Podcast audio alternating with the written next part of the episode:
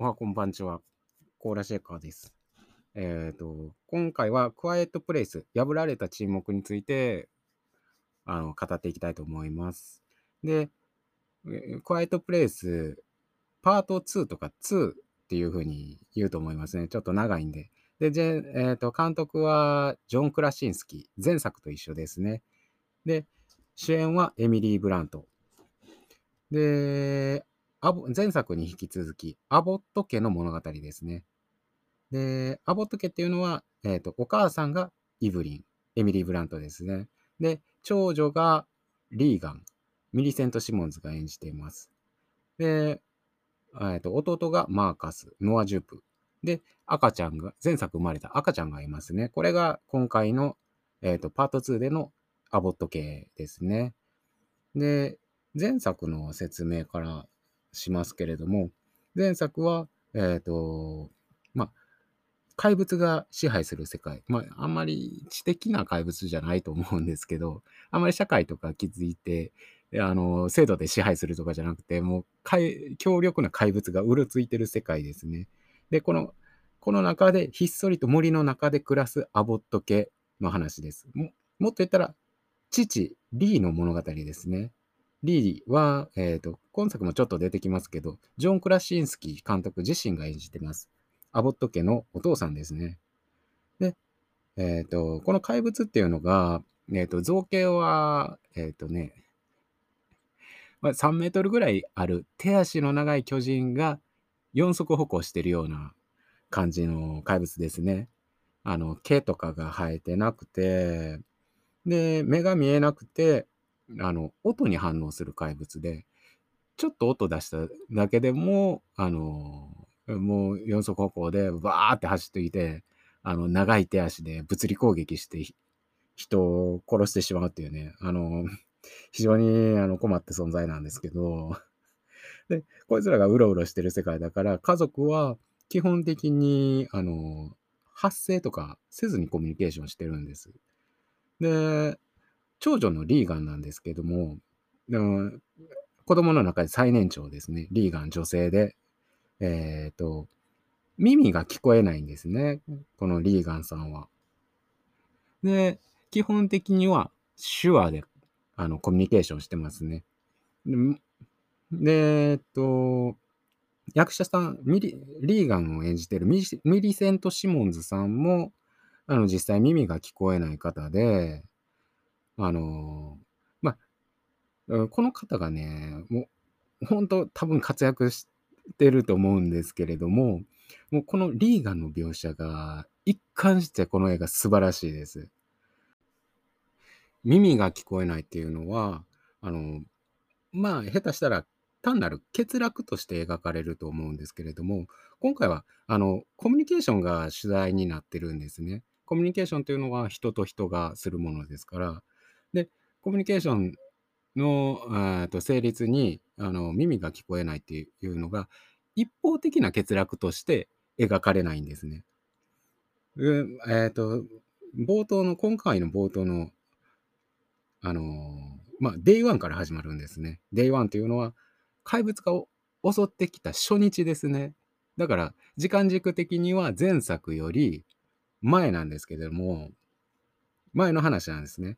で、そこで、えっ、と、アボット家、まあ、父、リー、ジョン・クラシンスキー演じる父、リーと、お母さん、エビリー・ブラント演じるイブリンと、えっ、と、子供たち、リーガン、マーカス。で、もう一人、ボーっていうちっちゃい男の子いたんですけど、この子前作で亡くなっちゃったんですけど、が、まあ、まあ、まだ存命で、あの、マーカスが野球少年でね、野球の、少年野球の試合出るっつって、あの、みんなで応援に来てるんですよ。あの、マーカス頑張れ、みたいな感じで。で、そこで、えっ、と、近所の、まあ、知り合いなんでしょうね。あの、エメット。これはキリアン・マーフィー演じるエメット、今作で重要な人物ですけれども、が、あの、家族に話しかけるんですよ。あちょいちょい、リーガン、あの、ダイブって手話でどうやんの？ちょっと教えてよって、あの、リーガンに話しかけるんですね。で、そこで、リーガンが手話を教えるんですね。もうこの描写からして、あの、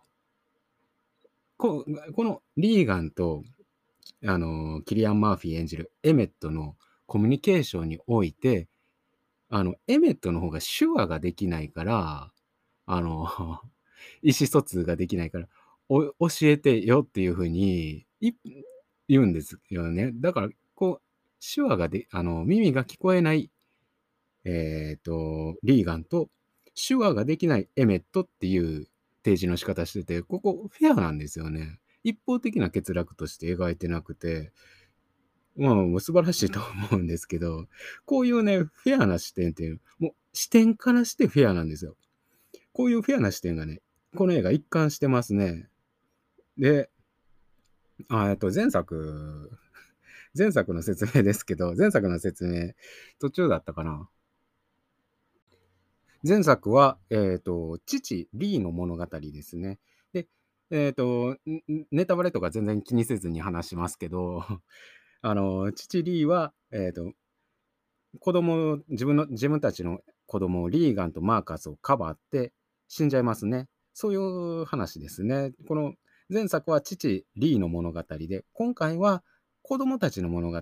リーガンとマーカスが成長する話になります。で、前作の情報を最低限言っときますと、お母さんが物語中に出産して、あの今作では、あの、赤ちゃん抱えてますね、ずっと。で、怪物、まあ、無敵の怪物だと思われてたんですけど、あの、銃弾とか弾くんですね。でも、あの、お姉ちゃんのリーガンが持ってる補聴器つけてるんですけど、補聴器のノイズを怪物に聞かせると、あの、怪物の頭がパカって開いて、そこに銃弾とか撃ち込めば怪物倒せるってことがわかるっていうのが前作のラストですね。で、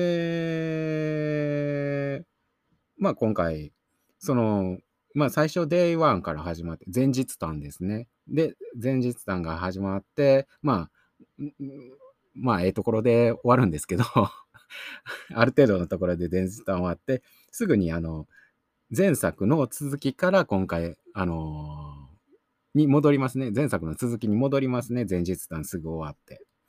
で、怪物を倒して、あの、父を失って、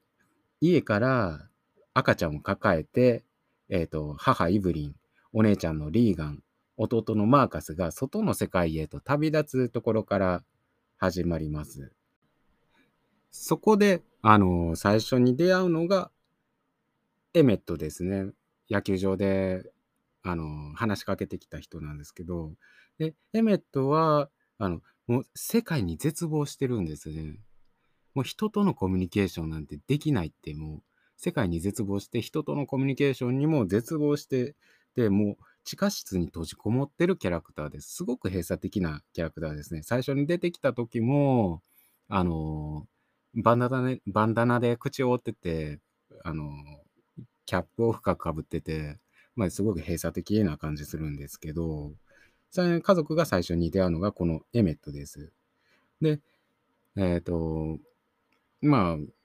家族がね、あの、まあ、逃げてるんですよ。ちょっとエメットのと出会う前の話になりますけど、で、とある工場に逃げ込もうとした時に、あの、トラバサミに引っかかるんですよね。対人用の罠に引っかかるんですよ。弟のマーカス君が。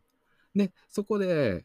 ピンチになって、まあ、罠で、もう音もガラガラガラってなるような罠なんですよね。で、怪物が襲ってきて、あの、アボット家は、なんとかその危機を切り抜けるんですけれども、エメットは、まあ、エメットが仕掛けた罠なんですけど、いや、あの、人が怖いから、あの、罠巻いてるんですけど、自分の秘密基地に、の周辺に。エメットはそれを、様子を、スナイパーライフルのスコープでずっと見てるだけなんですね。もう、エメットはそれぐらい閉鎖的で、も人も助けないんですよ。もう見てるだけなんですよ。で、まあ、あのーその後ね、アボット家とリー、あ、えっ、と、アボット家とエメットが、あの、出会って、まあ、エメットの秘密基地というか、地下室みたいなとこ住んでるんですよ。工場の。で、さらにその地下室の中に焼却炉みたいな、まあ、人が何人か入れるようなね、あの、カプセル、ちょっと大きめのカプセルみたいなものがあって、その中だと、まあ、会話とかできるんですよね。あの、音が外に漏れないから。で、この地下室、その焼却炉付きの地下室に、エメットは何ヶ月か閉じこもってる、たみたいなんですね。で、ここで、あのエメットが、あの家族のことね、ずっと見てたっていうことをね、告白するんですよ。でも、あの家族はね、ずっとなんか合図出してたんですよね。火とか焚いて。でも、それエメットずっと見てたけど、何も助けもせえへんかったっていうことが分かって、で、そこでリーガンが、あの、ちょっと切れるんですよね。お前はお父さんと違うって言うんですよ。で、あの、前作で、父リー、ジョン・クラシンスキー演じる父リーは、あの、このお姉ちゃんと弟をかばって死んだんですけれども、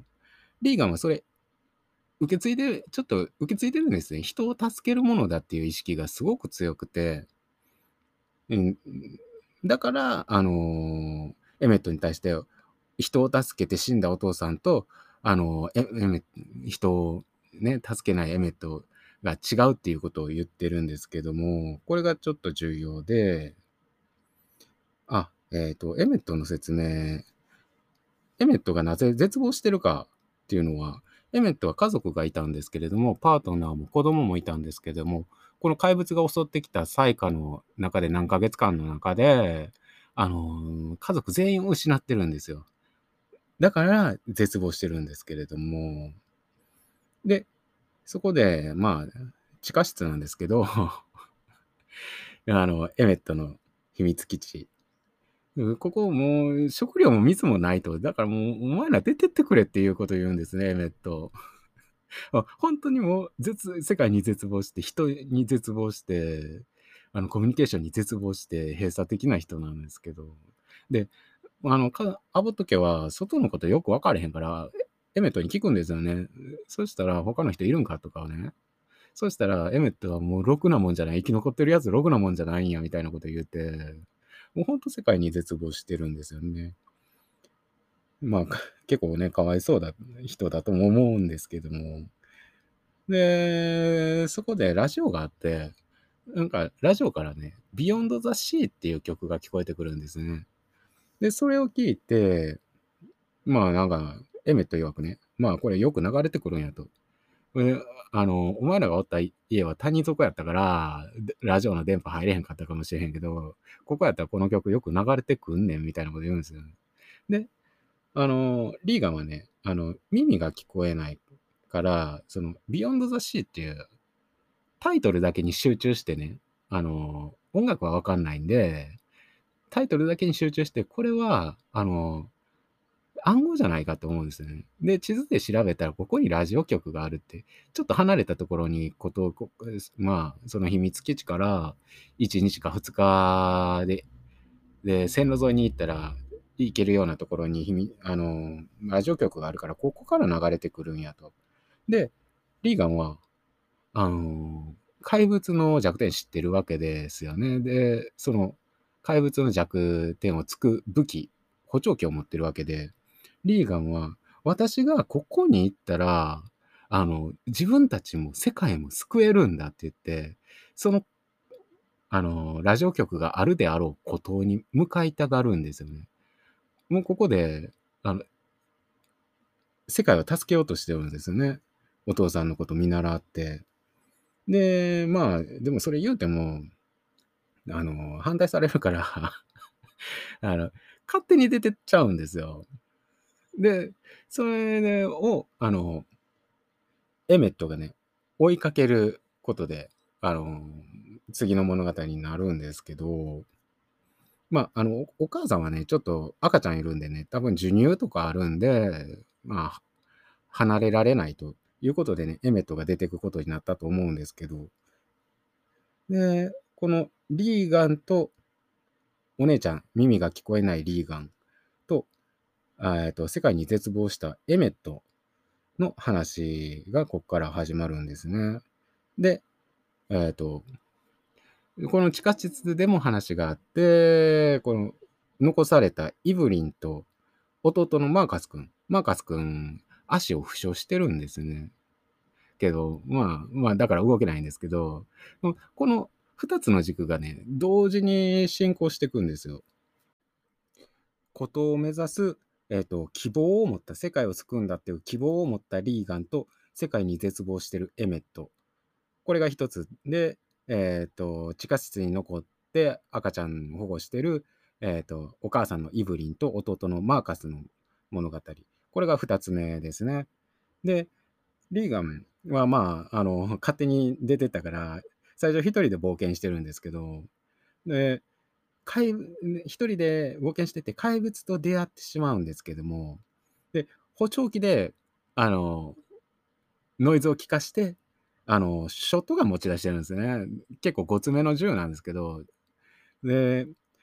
補聴器のノイズを聞かしてショットガンで撃つっていうのはね、ななかなか一人でできないんですよ。でもたもたもたもたしてる間にね、怪物が迫ってきて、あの、やられそうになるってところで、あの、エメットが助けるんですけど、追いついたエメットがね、ここでね、一人でできないっていうのも、あの、重要なんですよね。この物語って、あの、コミュニ怪物はコミュニケ怪物同士はコミュニケーションしないんですよ。で、人間同士はコミュニケーションでもって怪物に対抗するっていう描写が多いんですけどね。まあ、ここが、まあ、あの、その一端ですよね。で、追いついたエメットはね、あの、リーガンに、あの、俺をお前連れて帰るからみたいなことで、あの、一緒に帰ろうみたいなこと言おうとするんですけど、あの、エメットは手話ができない。リーガンは、あの、耳が聞こえないっていうことで、もうすぐ、あの、エメット、コミュニケーション諦めちゃうんですよね。もう、畜生みたいな感じで、あの、もうすぐうつむいて、あの、下向いちゃうんですよ。でもね、あの、そこでリーガンが、あの、コミュニケーション諦めないんですね。リーガンは希望の人だから、あの、ゆっくり喋ってって、ゆっくり喋って、ゆっくり喋ったら、あの、わかるからって言って、あの、ちょ、ちょっとね、エメットも歩み寄って、ゆっくり喋ると、コミュニケーション、ちゃんと成立するんですよね、この二人のコミュニケーションが。で、まあ、まあ、ここもね、お互いゆっくり喋るっていうのと、まあ、あの、そのゆっくり喋ってるのを独身、え唇読んでるんでしょうね。で、あの、言ってることをリーガも理解するっていうので、お互い歩み、お互いにい歩み寄ってる一方が、なんか、あの耳が聞こえないのを補助するとかじゃなくて、両者歩み寄ってるっていう、このコミュニ、両者歩み寄ることでコミュニケーションが成立するっていう描写になってるんですよね。で、そこで、さらにこのリーガンすごいんですけど、リーガン、あの、会話が成立して、コミュニケーション成立して、エメットが帰るぞって言ってるの分かっても、あの、リーガン、はっきりとノーって言うんですよね。えっと、で、ここがね、あの、面白いとこで、あの、この映画ね、このリーガンとエメットの二人って、ちょっとゲームの話になりますけど、ゲームのラストオブアスっていう作品があるんですね。それ、それの、あの、主人公二人とね、すごい似てるんですよ。多分影響を受けてると思うんですけども、ラストオブアスっていうのは、ララストオブアスですね。まあ、ゾンゾンビゲームですね。でもう、ゾンビパニックが起こって、もう荒廃したアメリカが舞台で、もう自然の楽園になってるんですね。で、でゾンビは、あの、目は見えないけど、音に反応するんですよ。で、主人公は、えっ、と、ジョエルっていう、あの、子供を亡くした父なんですね。子供を守れずに、子供が亡くなっちゃった父を、やと、えっ、と、小学校高学年ぐらいの女性の、えっ、と、エリーっていう女の子、あの、お親がない孤児なんですけど、このジョエルとエリーが疑似的な親子関係みたいになって、ジョエルがエリーを保護しながら、希望を求めて、とある目的地へ、あの、旅をするっていう物語で、非常に酷似してるんですけど、多分影響を受けてると思うんですよね。で、ただ違うのは、あの、今回、あの、その、ラストオブアスでは、ジョエルが疑似的な父親が、あの、疑似的な娘のエリーを、あの、保護保護するみたいな、あの、色彩が強かったんですけど、今回は、あの、えっ、と、リーガンとエメエメットと、エメットとリーガン、疑似的な父エメットと疑似的な娘リーガン、まあ、って言ったらおかしいんですけど、なぜおかしいかというと、この2人が対等なんですね。で、対等な関係のために絶対必要なのは、ノーって言えることなんですよね。もう、リーガンは、もうしょ、ハナからノ、ノーってちゃんと言うんですね。エメットに対して。で、2人で意見、あの、戦わせて、その結果、やっぱりことをいくかみたいな話になるんですけど、で、もうそもそも、あの、冒頭の Day One の時の話なんですけど、お父さんリーがね、まあ野球観戦してる、まだ怪物が襲ってくる初日の話ですよね。映画冒頭の。そこでお父さんがね、リーがね、あの、どっかでね、なんかオレンジかなんか買ってきてね、野球場のベンチ座って、ベンチにオレンジ置いて、ナイフでね、そこでオレンジね、切り分け出すんですよね。あの、下に何も引かんと。そしたら、あのーリー、横に座ってたリーガンが、ちょ、お父さん、それ汚いからやめてよって言うんですよね。これ、あのーノーって言ってるんですよ。もう、ここからリーガンって。で、これが、ちゃんとノーって言える関係っていうのが、あのこの崩壊前の絶望の世界になる前の健全な関係として、ここで描かれてるんですよね。で、まあ、あの、リーガンとエメットの話になりますけど、で、その、まあね、あの、お互い、まあ、議論する中でね、まあ、戻るんか、あの、島に行くんか、孤島に行くんかっていう、まあ、これを、あの、線路脇で話してるんで、一本ね、線路が走ってるんですよ。その線路がね、視覚的に二択行くか戻るかっていう二択をね、視覚的に強調してると思うんですけども、で、ここで、あの、リーガンが、もう、絶望してる、もう、物語が停止してるようなエメットなんですけど、リーガンがエメットに対してね、物語を与えるんですね。あの、自分、ま、あの、家族守られへんかったやんかって。結構えぐいこと言ってると思うんですけど、でも、ここでね、あの、それ、塗り替えるチャンスやぞって、もう一個、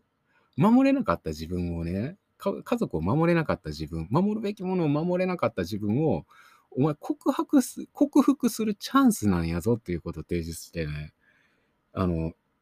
時間が止まってるようなエメットに対して、物語を与えるんですよ。でね、で、ここからエメットもちょっと変わってくんですよね。でまあ、それでエメット折れるんですけど、まあ、じゃあ、こと行こうかみたいになるんですけど、これ、すごいなと思って。前作では、父、リーに庇護される存在だったリーガンなんですけど、今回は、あの、まあ、家族以外の人と、まあ、エメットですよね。で、エメットに対して、コミュニケーションを成立させて、しかも、あのーちゃんと、そのコミュニケーションの中でノーって言い合える関係を築いて、しかも相手説得して、で、しかも、あの、相手に希望を与えて、エメットの止まってた時間を再び動かせるんです。動き出させるんですよね。この、あの、前作から今作にかけての、この、リーガンの成長が 凄まじくて、ここね、あのーこの映画の、まあ、個人的なハクビっていうか、リーガンすごいなと思いましたね。めっちゃ成長、ここでめっちゃ成長ね、描いてるんですよ。リーガンまあちょっとね、成長早いなとも思うんですけど。一方、弟のマーカス君の話ですけど、マーカス君は赤ちゃんを除いたら家族の中で最年少なんですね。で、まあ、前作も庇護される存在でしたけど、今作は、あのー現代パートが始まって、まあ、 Day One が終わって、えっ、と、一作目のラストの続きから始まって、すぐに負傷してしまうんですよね、トラバサミで。まあ、エメットが悪いと思うんですけど、あれ。で、でさらにね、ただでさえ最年少、まあ赤ちゃん除いて最年少なのに、さらにそこでもう庇護される存在であるっていうのが強調されちゃうんですよね。で、まあ、なんか、地下室に、まあ、ちょっとね、お母さん物資補給のために外出して、えっ、と、あんた中におってよって言われたのになぜか外にひょろひょろと出歩いて行っちゃったりするんですけど、マーカス君。で、あのーまあ、案の定ね、怪物に襲われて、あのー地下室まで怪物に攻め込まれて一人でいるときにですよ、あのーリーガンとエメットは、あの、外に行ってて、お母さんは、あの外出してる、物資補給のために外出して、一人になってるときに、ね、地下室に攻め込まれて、カプセルにね、あの赤ちゃん連れて閉じ込もざる、ざらなくを得なくなるんですね。とで、そこで、そのカプセルっていうのが、まあ、あの、とある仕掛けで、本当はね、あの構造上、中からは開けれないんですけど、まあ、とある仕掛けで、あの、中からも開けれるようにしてたんですけど、あの、マーカス君ね、その仕掛けをね、仕掛けるの忘れちゃって、中から開かなくなっちゃうんですよね。で、赤ちゃんとマーカス君二人で、あの、狭いカプセルの中に閉じ込められるんですけど、焼却炉だと思うんですけどね、あれ多分。で、そこで酸素がなくなってくるんですよ。で、中からは開かない。で、あの、赤ちゃんいつも木箱に入れて持ち運んでるんですよね、赤ちゃんを。だから、酸素なくなったらあかんから、酸素ボンベつけてるんですよ、赤ちゃんに。で、その赤ちゃんの酸素ボンベあるんだけど、こう二人分はないんですよね。だから交互にマーカス君は自分が息吸って、赤ちゃんに息吸わして、酸素吸わせて、自分が酸素吸ってっていうのを交互繰り返していくんですけど、で、ここで、最後もう、あの、酸素欠乏症で、あの、マーカス君倒れちゃうんですよね。で、その時、最後に、マーカス君は自分じゃなくて赤ちゃんに、あの、酸素ボンベのね、酸素をね、あの、吸入口を赤ちゃんに押し当てながらね、倒れるんですよね。こう、庇護、ここでマーカス君って成長してるんですよね。ずっと庇護される存在だった赤ちゃんを除いては、一番庇護される存在、はずの存在だったマーカス君が、はっきりと自分の命をとして英雄的な行動をするんですよ。であの、赤ちゃんを助けるっていう。ここでマーカス君の成長が描かれてますよね。で、前作なんですけど、前作のお父さん、リー、リーさんね。リーさんね、なんかね、ちぐはぐなとこあったんですよね。お姉ちゃんの方が年上で、リーガの、ね、方が年上で、マーカスの方が、あの、年下なんですけど、なんかね、あの、ちょっと、ちょっと男の子はこう、女の子はこうみたいな意識がある人なんですよね、リーって。だから、あの、マーカスには外を連れ出していろいろ教えたりするんやけど、リーガンにはちょっとなんか家の中の仕事をお母さんに教えてもらうように仕向けようとしてて、それ、リーガンがね、あの、そのちぐはぐさにイライラしてて、あの、リーガンとリーが結構バチバチやってたんですけど、前作って。今回は、この、あのーお姉ちゃんのリーガンと弟のマーカスっていうのが、達成するね、あのー課題の難易度っていうのが、あの、ちゃんとリーガンの方が、あの、難しいことやってるようにせ、難しい課題を克服してるっていうふうにせあの差が設けられてると思うんですよね。今回のあの映画はコミュニケーションっていうのがあの非常に重要になってて、コミュニケーション不能な敵に対して、あのー人類がコミュニケーションで対抗していく。で、コミュニケーションに絶望したあの人間の世界なんだけれども、コミュニケーションに希望を持ってるリーガンが、あの、そこを変えていくって話なんですけれども、リーガンが達成したのは、あの、エメットを口説き落とすってね、エメットに希望を与えるっていう、あの、双方向的なコミュニケーションを達成してるんですよね。で、あの、マーカスは英雄的な、非常にね、英雄的な行為なんだけど、あの、自分の、自分よりも赤ちゃん助けるっていうの。これはね、一方的なコミュニケーションなんですよ。このコミュニケーションっていう軸で見たら、お姉ちゃんの方が難しいこと達成してて、これ、これが男女差じゃなくて、ちゃんと年齢差において、この難易度の違いが設定されてるっていうところが、あのこの作品の、あの、クレバーなとこだと思うんですよね。スマートっていうか。で、コミまあ、コミュニケーションがお題になってる映画だから、コミュニケーションっていう軸で見て難易度が違うって判定してもいいと思うんですけども、ここ、ここすごいスマートですよね。本当ジョン・クラシエンスキー監督はね、あの、スマートな人だなって、本当に思いますね。エメットの物語なんですけど、まあ、あの、リーガンの説得によってね、あの、絶望してたエメットが、あのまあ、物語が停止してたエメットの物語が再び動き出してね、あのまあい、いろいろとね、冒険するわけですけど、やっと島にたどり着いたと。でも、島にたどり着いて、達成したんかなと思ったらね、なんかね、エメットね、まだ不満不満そうなんですよ。あのー、なんか達成してない感じがあるんですけど、あの、リーガンに対して、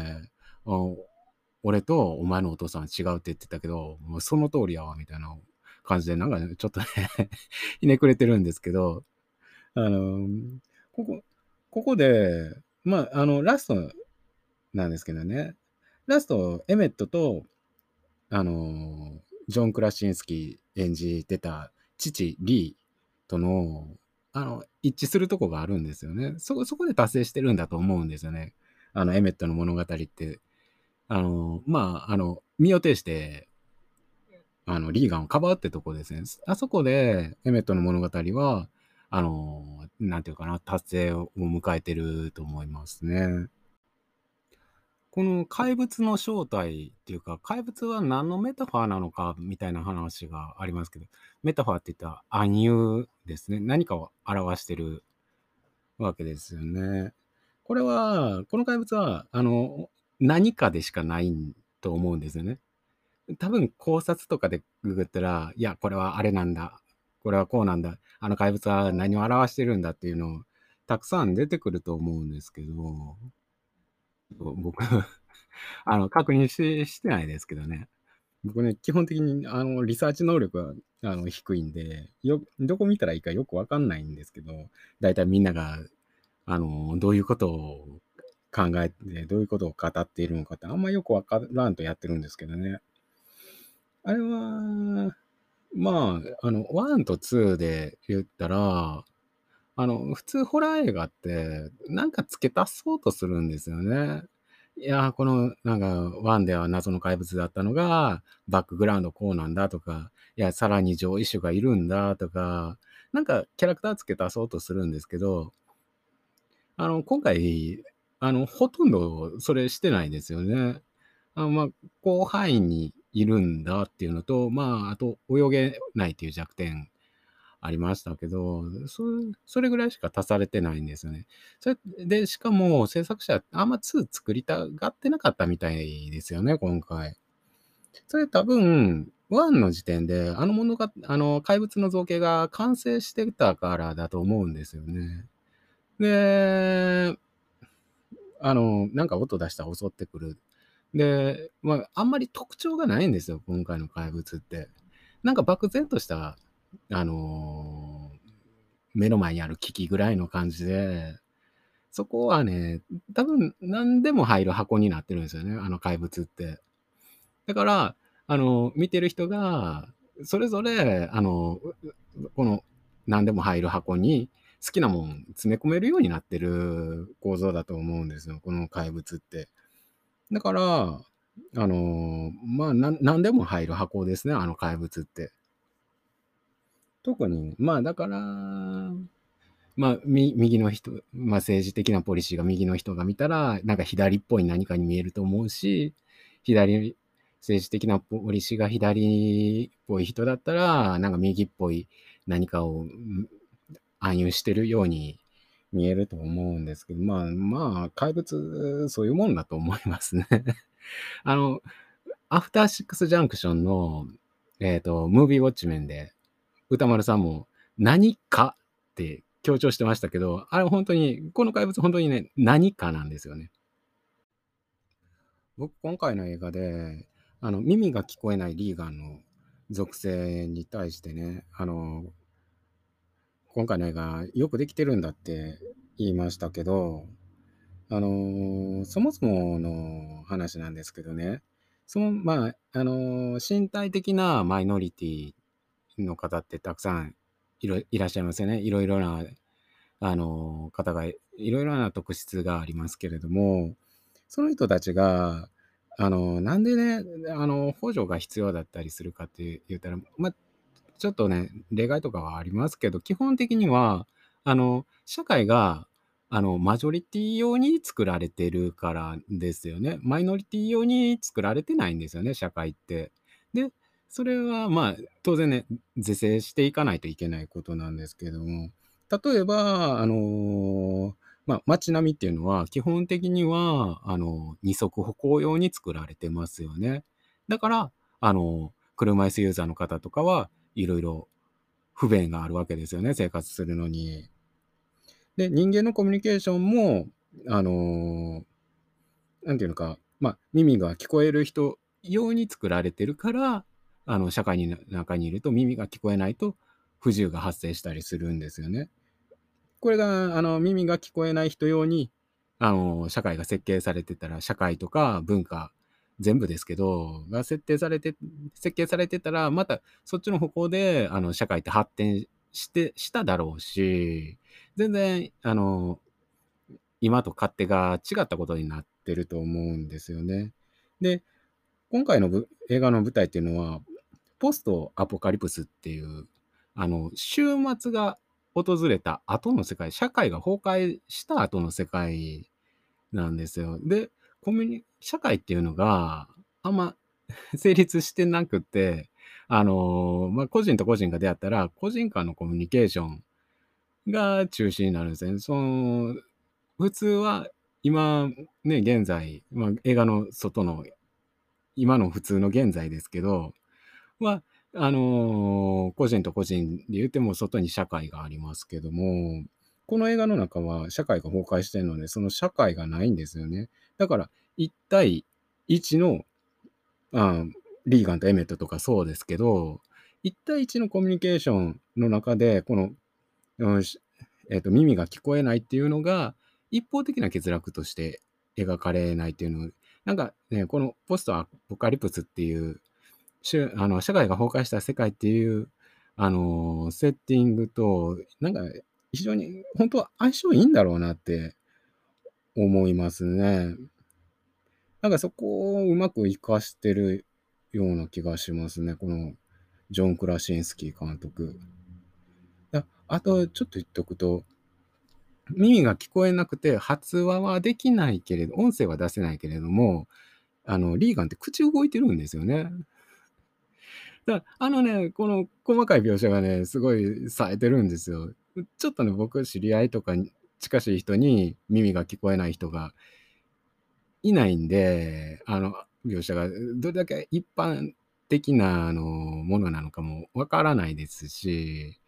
ちょっとわからないですけど、多分あれ相当リアルなんでしょうね。ただあと、多分作劇上の都合で言ったら、あの、字幕がなくても、ちょっとわかるようにっていうのも、都合とも、もあるんだと思いますね。その作劇上の都合っていうのと、そのリアルな描写っていうのが多分一致してる描写だと思うんですけど、リーガンの耳が聞こえないけれども、あの、口は動いてるっていう。あの描写すごく良かったですね。解像度が本当高いし、本当もちゃんと向き合ってあの作ってるんだなってそういう耳が聞こえないっていう属性に対して、これ本当ミリセント・シモンズさんのね、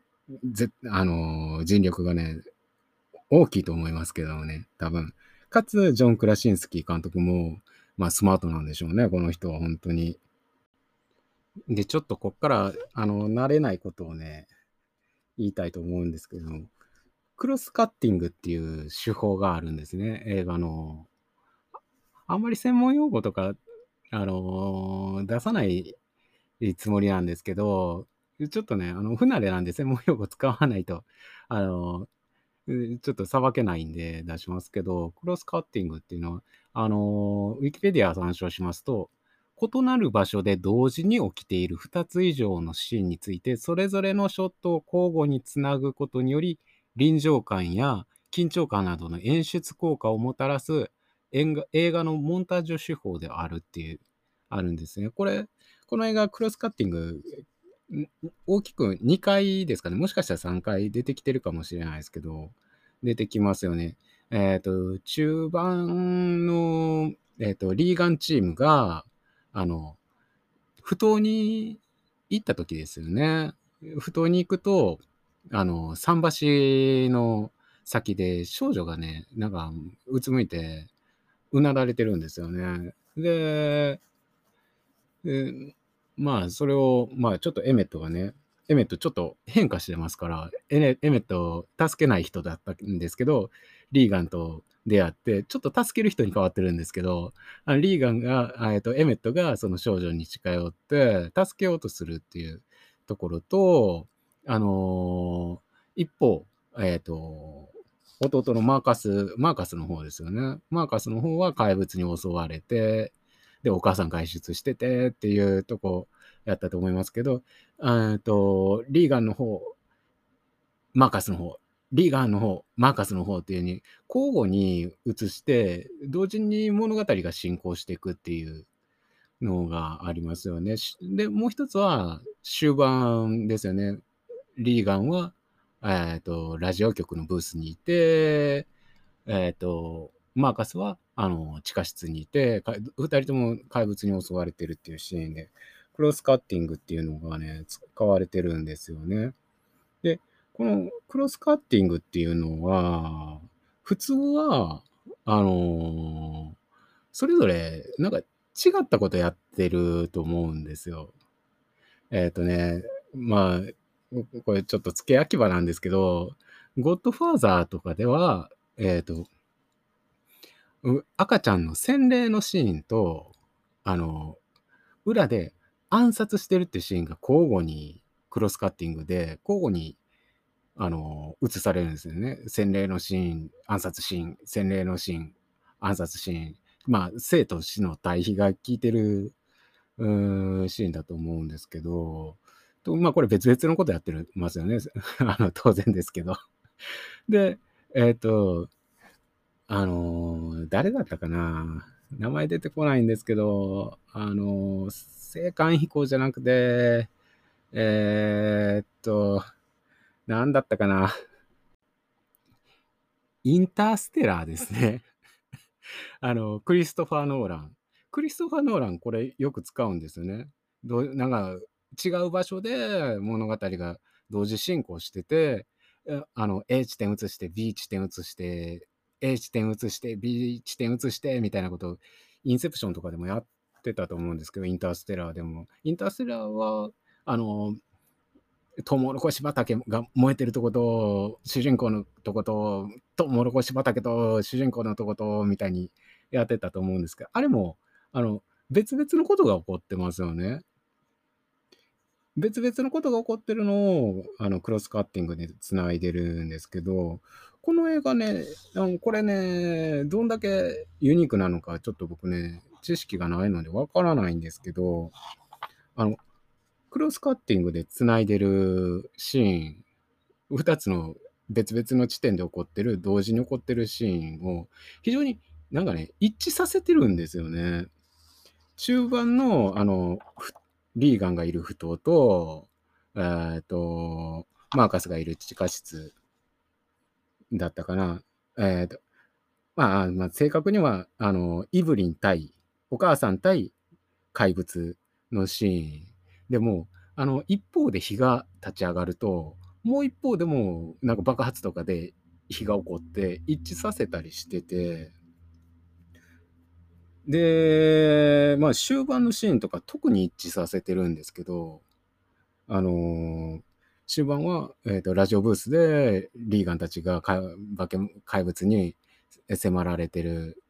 のと、マーカスが地下室で、マーカスとお母さんのイブリンが地下室で怪物に迫られてるのっていうのを、迫ってくる怪物っていうのを全く同じ構図で撮ったりとか、なんか、あのー、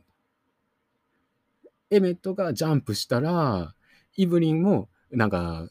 カプセルに飛び込んでとか、あと、まあ、飛び、ラジオブースの扉閉めたら、あの地下室のカプセルの扉閉めたりとか、非常にね、一致さ、似たようなことを起こし、起こってるんですよ。あの、別地点の話が。普通は、普通はっていうか、まあ、多分ですけど、一般的には別々のことが起こってるのをクロスカッティングで繋いでるのはよくあるんですけど、この映画は似たようなこと起こってるし、しかも描写をなんか一致、同じことを起こして一致させようとしてるんですね。これ何なのかなと思ったんですけど、まあ本当ね、これはね、素人考えですけど、ななんでこう、こういうことしてるのかなと、まあ、あの、見た感想としては、ね、面白いんですよ。ただ漠然とね、ああ、ハラハラしたなって面白かったなって思うんですけど、なんでなのかなと思って、まあ、あの、まあ、に、これ使うことによって、あの、緊張感の維持っていうの長く引っ張れますよね。一つのシーン、うん、単発で、一つのシーン、単発で一つのシーンずつ打つよりも、あの、二つのシーン合わせた方が、あ解決するかな、解決するかな、解決するかな、解決したみたいなの、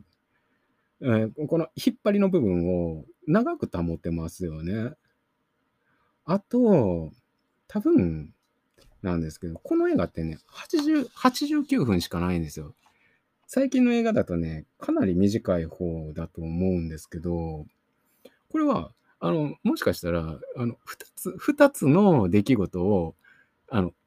一箇所にコンパクトにまとめてんのじゃないのかなと思うんですよね。で、しかもテンポ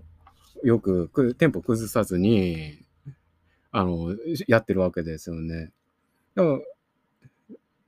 うん、もう多分そういうことなのかなって思うんですけどね。で、しかもラストシーンでは、まあ、この話って、まあ、コミュニケコミュニケーション不能な敵に対してコミュニケーションで対抗する構図になってるって言いましたけど、まあ、あの、海に出た時にね、あの、エメットは海に放り、あの、海の中に落ちてね、あの、リーガンに引っ張り上げられるわけですよね。で、その時に怪物はあの、まあ、仲間っていうか、他の怪物が海に落ちても、助けようともしないんですね。そこの対比とかも、もそうなんですけど、まあ、共同作業ですよね。で、対抗するんですけど、まあ、怪物と人間の対比って、あ共同作業できるかどうかっていう対比があるんですけど、まあ、だからね、リーガン最初ショットガンと、あの、ノイズ攻撃一人でやろうとして失敗するんですけどね。多分。で、ラスト、あのー、そばにいるリーガンとエメットってそばにいますよね。で、お母さんのイブリンとマーカスもそばにいるわけですけど、そばにいる人は座ってるだけなんですよね、大人の方は。あの、エメットもララストのラストですよ。エメットも座ってるだけだし、イブリンもなんか多分座ってたと思うんですけど、あの、で、子供たちはあの、このクラスカッティングされてる絵の中で、同時に同じ方向に前に歩み出すんですよね。で、そこで行われてるのは、あの、リーガンは、あの、ラジオ電波使って、あの、怪物の弱点となるノイズを放送してて、で、あの、マーカスは、その放送を受け取って、あラジオ聞いとけよっていう あの、メッセージね、ちゃんと守って、その、お姉ちゃんが出した電波を受け取って怪物に対抗して前に進んでるんですよね。こう、大人は、あのーちょっと座ってて 座ってるっていうか、ちょっと打ちひしがれてるというか、あのーまあ、じっとしてて、子供たちが、まあ、未来である子供たちがね、前進していくっていう、この、お姉ちゃんと弟の共同作業なんですよね、最後。このクロスカッティングがね、あの物語のテーマとね、合致してるんですよね。そう。で、まあ、そういう、まあ、怪物倒す方法は前作と一緒なんですけど、終わり方は、の意味はちょっと違うんですよね、前作とは。今回は、希望である子供たちが前進するっていう終わり方なんですよね。で、この閉じた絶望した、あもうなんか、絶望しが支配してる閉ざされた世界を子供たちがコミュニケーションで切り開いていくんだっていう終わり方になってるんですね。これ、見事ですよね コミュニケーションに絶望したエメットが、えっ、と、コミュニケーションによって希望を持つっていう話でもあると思うんですけども、リーガンによってですよね。これってね、あの、この映画って、このキーワードは出てこないんですけど、直接的には出てこないんですけど、これ、断絶ですよね。テーマとして扱ってるの。コミュニケーションもできないんだっていう断絶をリーガンが希望で、コミュニケーションで、あの、つないでいくというか、切り開いていく、希望を与えていくって話でもあると思うんですよね。あんまあ、直接その言葉は出してないけど、テーマは問題意識は結構そこにあるんじゃないのかなと思いますね。あと、まあ、褒めてばっかり ですけど、やっぱまあ、あのね、否定的な意見言っとくと、あの、母エブリンですよ。あの、エメットにも物語がある。あの、お姉ちゃんにも弟にも物語があるんだけど、母エブリンは、物語がほとんどないですよね。この人、本当に子供を守るお母さん、あとは物語の都合上、あの、なんかピンチが起こるように動くぐらいの感じでしかなくて、もったいないですよね。あの、母親っていうキャラクターでしかないと思うんですね。母エブリンには、母エブリンのストーリーを描けたはずなんですよ。だからね、あのー、なんていうかね、エメットの方とエブリンの方は、途中で分かれますけど、あのー、エブリンと弟のマーカスの物語っていうか、あっちのパートね、ちょっと薄いんですよね。で、その分、エメットのちょちょっと疑似的な父親的な話はあの守れなかった、守るべきだったのに守れなかったものをあ守れなかった自分を克服するって話をね、書いてるんですけど、これね、やっぱね、あの、まあ、一作目は父の物語でしたけど、やっぱこのジョン・クラシンスキー監督ね、またここでもね、父の物語描きたかったんだろうなって思うんですよね。それ、ちょっとね、母エブリンのお母さんのね、物語っていうのをもうちょっと描いてほしかったなっていうのと、やっぱあとラジオがね なんでラジオでね、あの、暗号を出してんのかわかんないですよね。まあ、人が詰めかけられても困るとか、ん？いう話なんですかね。ちょっとね、よくわかんないですね。まあ、そんなとこですね。まあ結構、その、マーカスが一人で地下室から出てたのもちょっとよくわかんないんですけど。まあ、まあ僕、こういう、まあ結構エンターテインメントに振ってる作品だと思うので、人間ドラマ描けてますけど、その割には人間ドラマ描けてるってすごいなと思うんですけど、あまあエンターテインメントに振ってる作品だからまあ面白いとこが十分あったら細かいとこはまあいいかなっって思いますね。まあ、あんまり気にならないですね、個人的には。うん、母エブリィの物語が描けてないっていうのは、まあまあまあまあ重大なことだと思いますけど。クワイエットプレイス、破られた沈黙の話は以上です。で、あの、ちょっとね、僕、あんまりこう、で、なんていうのかな、ネットとか電子機器とかね、